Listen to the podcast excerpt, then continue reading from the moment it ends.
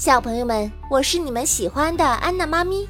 接下来，我们一起来听《恐龙宝贝之火龙石》，快来和龙翔队长一起守护恐龙世界吧！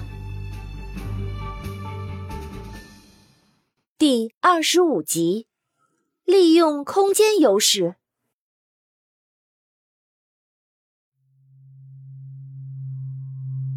嗯嗯嗯嗯嗯嗯听到探子说火龙石和手镯以后，苏鲁克一下子明白过来，原来能感应火龙石能量的神物就是探子所说的这个发光物体，也就是手镯。这个消息让苏鲁克喜出望外，他要得到这个神奇的手镯。激动过后，苏鲁克意识到，要得到这个手镯。可比登天都难呀！首先，这是龙翔的贴身物品，而且龙翔又是大家的重点保护对象，贸然行动肯定是不可取的。那要怎么办呢？苏鲁克开动大脑，快速的想着法子，眼珠子咕噜噜的转。对了，上次偷取火龙石能量的时候，苏鲁克自己有感知。应该快要解封自己的魔法了，索性再行动一次。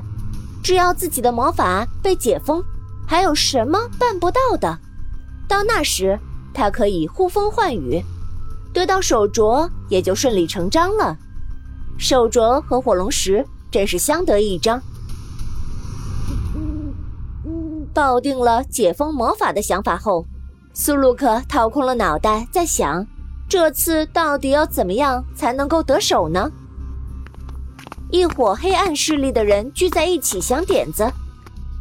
苏鲁克说：“首先要接近火龙石，可是他们戒备森严。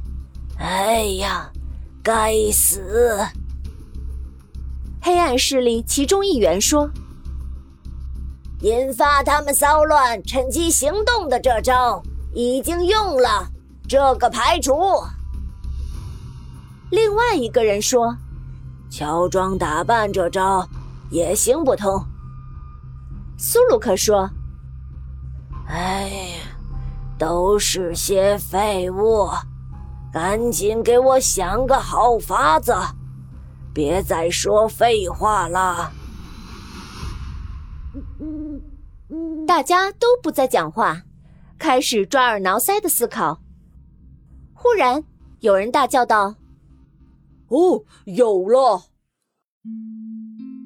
这一喊打破了宁静，大家都看向说话者。苏鲁克更是盯着他，冷冷的用眼神询问。说话者继续激动地说：“哦，空间，我们可以利用空间。”来实现目标。这句话是什么意思呢？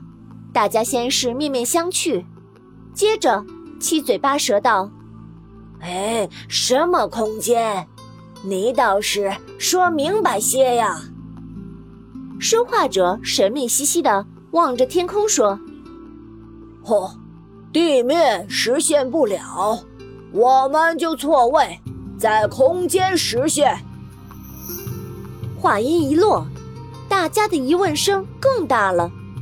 苏鲁克厉声说道：“啊，别卖关子，直接说方法。”那位出点子的人转头看向苏鲁克说：“哦，老大，我们可以想法子让你在空中汲取火龙石的能量，不一定非要在地面上啊。”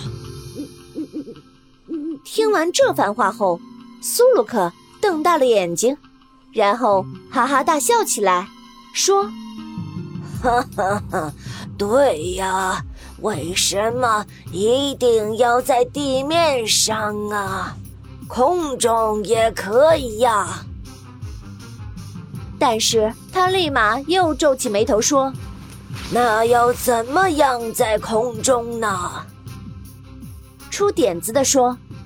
这个就是我们要解决的问题，只要解决了这个，就好办了。苏鲁克仔细想了想，新搬迁的火龙石四周没有树，无法藏身，而且火龙石新地址离龙翔住所非常近，所以这次一定要小心再小心。最后，他们决定骗一只会飞的恐龙，也就是准格尔翼龙，来协助完成任务。为什么会选恐龙呢？一来，恐龙世界有恐龙的踪迹，太正常不过了，这样可以掩人耳目，方便苏鲁克偷取火龙石能量；二来，苏鲁克可以稳妥且近距离的作案。